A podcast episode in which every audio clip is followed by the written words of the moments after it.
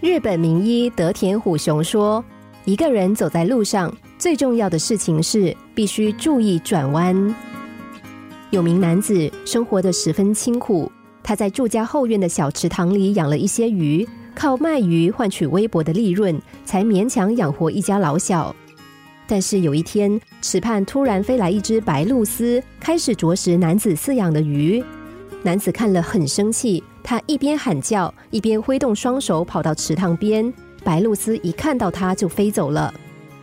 但男子才刚回到屋内，就看到那只白露丝又翩然降落，继续捉鱼，大快朵颐。男子心想：池塘里本来就没有几条鱼，眼看就要被它吃光了，我一定要想个办法才行。对了，既然白露丝看到人就逃，我何不在池畔立起一个稻草人呢？这个方法果然奏效。白露丝看到稻草人，以为有人守在池边，因此不敢再来偷吃。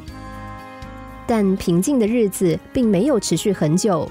几天之后，白露丝就发现那根本是一个假人，又大摇大摆的吃起鱼来。吃饱了，甚至飞到稻草人的头上，挑衅似的嘎嘎大叫。这逐渐成为白露丝的习惯。每天吃饱了，他就飞到稻草人头上休息。如此日复一日，某一天，白露丝又习惯性的降落在稻草人的身上。就在这个瞬间，稻草人竟然动了起来，一把抓住了他。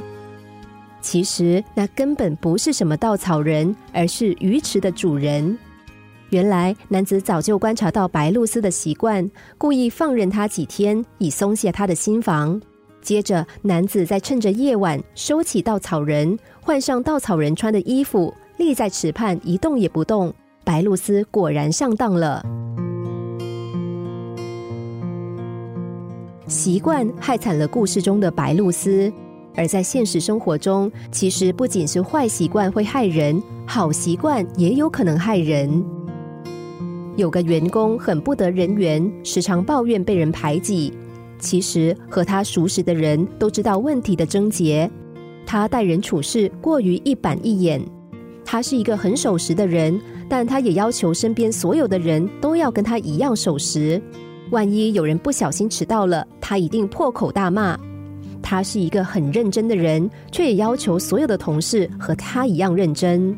只要有人在办公室聊天，一定会得到他的白眼。有人好心规劝他，他就理直气壮的说：“这是我的习惯。”当然，守时、认真都是好习惯。但如果不知道变通，不讲人情，不但让旁人有压力，自己也痛苦万分。变通不是要你奸诈，而是抛却成见与一成不变，用更柔软、更有弹性的方式适应环境。心灵小故事，星期一至五晚上九点四十分首播，十一点四十分重播。重温 Podcast，上网 U F M 一零零三 t S G。